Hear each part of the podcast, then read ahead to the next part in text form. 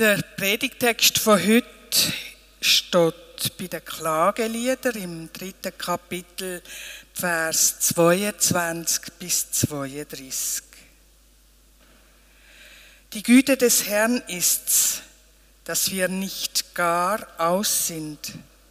Seine Barmherzigkeit hat noch kein Ende, sondern sie ist alle Morgen neu und deine Treue ist groß.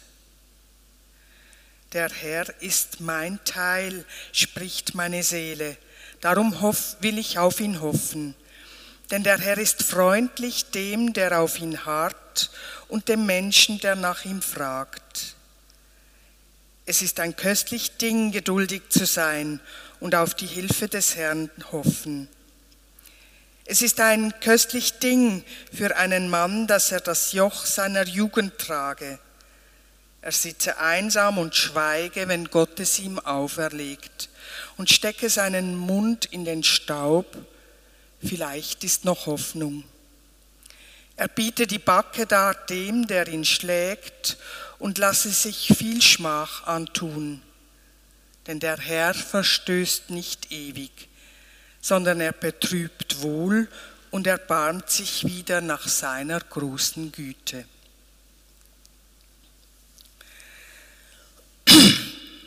Liebe Gemeinde, lieber Gott, so fangen ganz viele Gebete von Kindern an. Lieber Gott, manchmal beten auch Erwachsene so. Manchmal werden Stoßgebete daraus. Lieber Gott, mach bitte, dass mein Bruder, mein Grosse, irgendjemand wieder ganz gesund wird. Hinter dem steckt die Hoffnung oder die Überzeugung, dass Gott ein guter Gott ist. Und was das Gute ist, ist auch ganz klar. Gut ist Gott denn, wenn er uns hilft, so wie wir uns das wünschen. Gut ist Gott, wenn er ganz macht, was zerbrochen ist und die heilt, wo krank sind. Und häufig ist bei dem Glauben an lieben Gott auch die Überzeugung dabei, dass Gott in seiner Allmacht alles kann machen, was er will.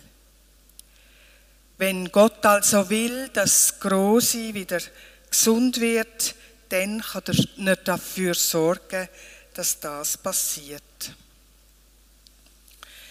Die Kombination aus liebem und allmächtigem Gott hat schon für viele Glaubenskrisen gesorgt. Was ist denn das für ein liebender Gott, wo geliebte Menschen in unseren Augen viel zu früh sterben was ist das für ein guter Gott, wenn Hunderte, Tausende Menschen bei Naturkatastrophen und Abertausende in grausamen Krieg sterben? Kann der liebe, gute Gott so etwas zulassen? Ich habe schon einige Menschen erlebt, wo aus diesem Grund Glauben und Kirche den Rücken gekehrt haben. Wenn Gott uns im Stich lässt, dann verzichten wir lieber auf ihn. Die Verfasser vom Alten Testament haben das anders gesehen.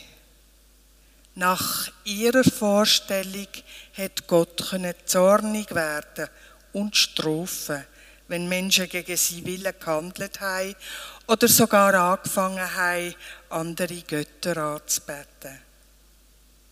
Das hat aber auch bedeutet, dass Gläubige, die in Bedrängnis gekommen sind, Gott können anrufen und ihn bitten, ihre Finde zu vernichten. Psalmen sind voll von so Wünschen. Auch im Klagelied tönt etwas an von dem, wenn es heißt, denn er verstößt nicht für ewig, sondern er betrübt wohl und erbarmt sich wieder nach seiner großen Güte. Der Gott ist vielen Christen und Christinnen heute fremd. Er dunkt einem unberechenbar und grausam und widerspricht unseren Wert und Überzeugungen. Spätestens seit wir das Gedankengut von der Reformation in unsere Zeit übersetzt haben, ist der strafende Gott eine alte Vorstellung. Und ich finde das Gute so. Wie können wir aber das Schmerzhafte, was uns passiert, einordnen? Wie können wir mit den Widersprüchen vom Leben zurechtkommen? Was für Erklärungsmuster bleiben, wenn das Leben uns übel mitspielt? Gott hat seine Schöpfung wie einen pulsierenden Körper geschaffen. Sie ist den Jahreszeiten von Werden und Vergehen unterworfen. Licht und Schatten, Leben und Tod, Wärme und Kälte. Obwohl wir auf Leid und Schmerz gut verzichten könnten, brauchen wir die Gegensätze, um zu leben. Ohne das eine wüssten wir das andere gar nicht schätzen. Wir wären freudlose, undankbare Wesen. Wir könnten unser Glück gar nicht sehen, geschweige denn genießen. Weil Leben aber aus Freude und Schmerz, Gesundheit und Krankheit, Liebe und Hass und ganz vielem dazwischen besteht, lernen wir unsere schönen und unsere belastenden Erlebnisse einzuordnen und zu bewerten.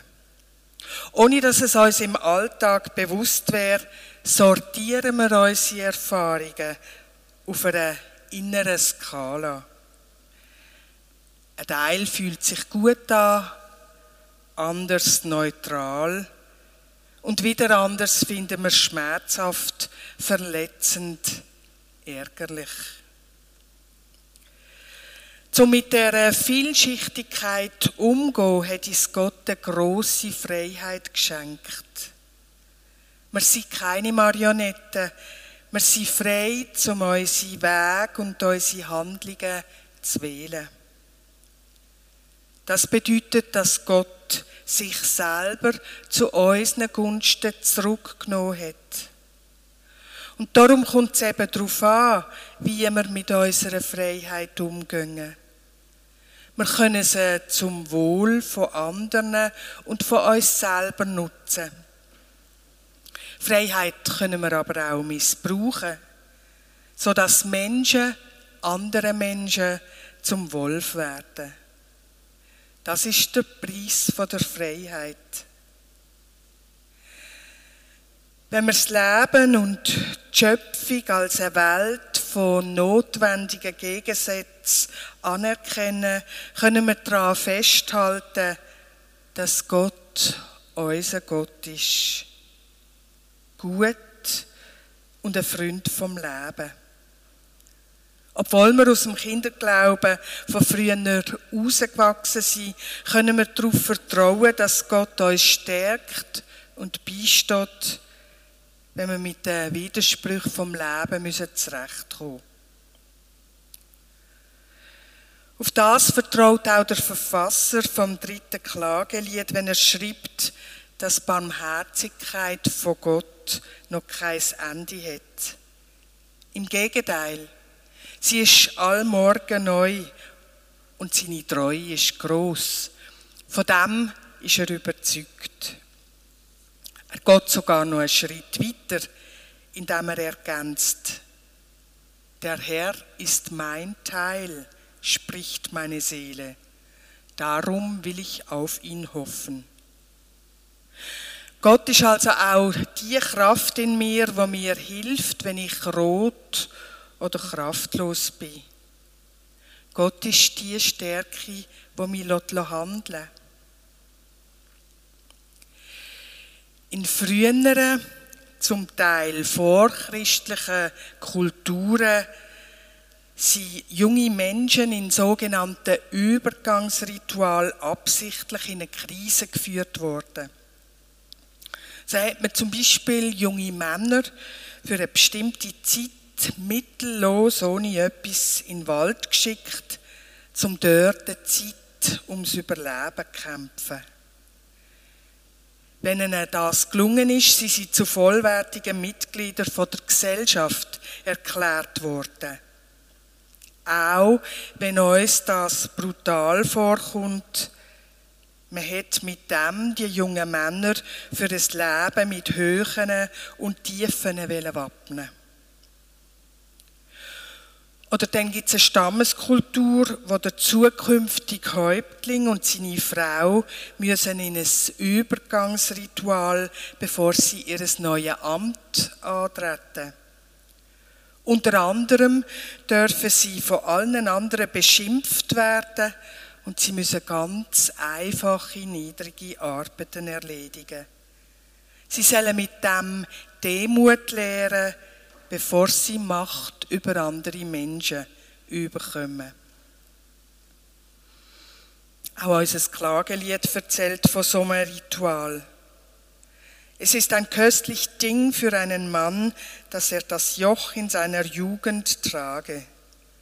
Er sitze einsam und schweige, wenn Gott es ihm auferlegt und stecke seinen Mund in den Staub. Vielleicht ist noch Hoffnung. Er bietet die Backe dar dem, der ihn schlägt, und lasse sich viel Schmach antun. Jeder Mann und jede Frau, wo durch so ein Ritual durchgeht, lehrt das Leben so anzunehmen, wie sich seinem gerade bietet. Wer annimmt, was ihm oder ihr begegnet, bleibt handlungsfähig. Wer den Kopf ins Sand steckt, um der Gefahr vermeintlich zu entgehen, nimmt sich selber die Möglichkeit, zum einem erfolgreich begegnen. Durch die Begegnung kann schweres gewandelt werden. Auch Geschichte von der Versuchung von Jesus im Neuen Testament kann man als so ein Übergangsritual verstehen. Jesus wird vom Geist von Gott in die Wüste geführt. Dort fastet er 40 Tage und Nacht, bevor der Teufel ihn anfängt zu versuchen. Jesus bleibt standhaft und der Teufel als das Böse lässt von ihm ab und die Engel dienen ihm. Jesus bietet dem Bösen mehrfach die Stirn und schließlich wandelt sich die Situation zum Guten. Mit der Fähigkeit, die Höhen und Tiefen von unserem Leben zu ertragen und gleichzeitig gegen Führer zu schauen, ist unsere persönliche Haltung eng verknüpft. Wenn unsere Definitionen von gut und bös, Recht und Unrecht unumstößlich definiert sind, wird es schwieriger, den Irrigen und Wirrigen vom Leben so zu begegnen, dass wir trotz manchem Schmerz daran wachsen können wenn es uns gelingt, dem, was passiert, zu begegnen, ohne dass wir es sofort bewerten, dann ergeben sich neue Möglichkeiten oder sogar Chancen. Wunderbar macht das eine Geschichte vom Christian Morgenstern deutlich.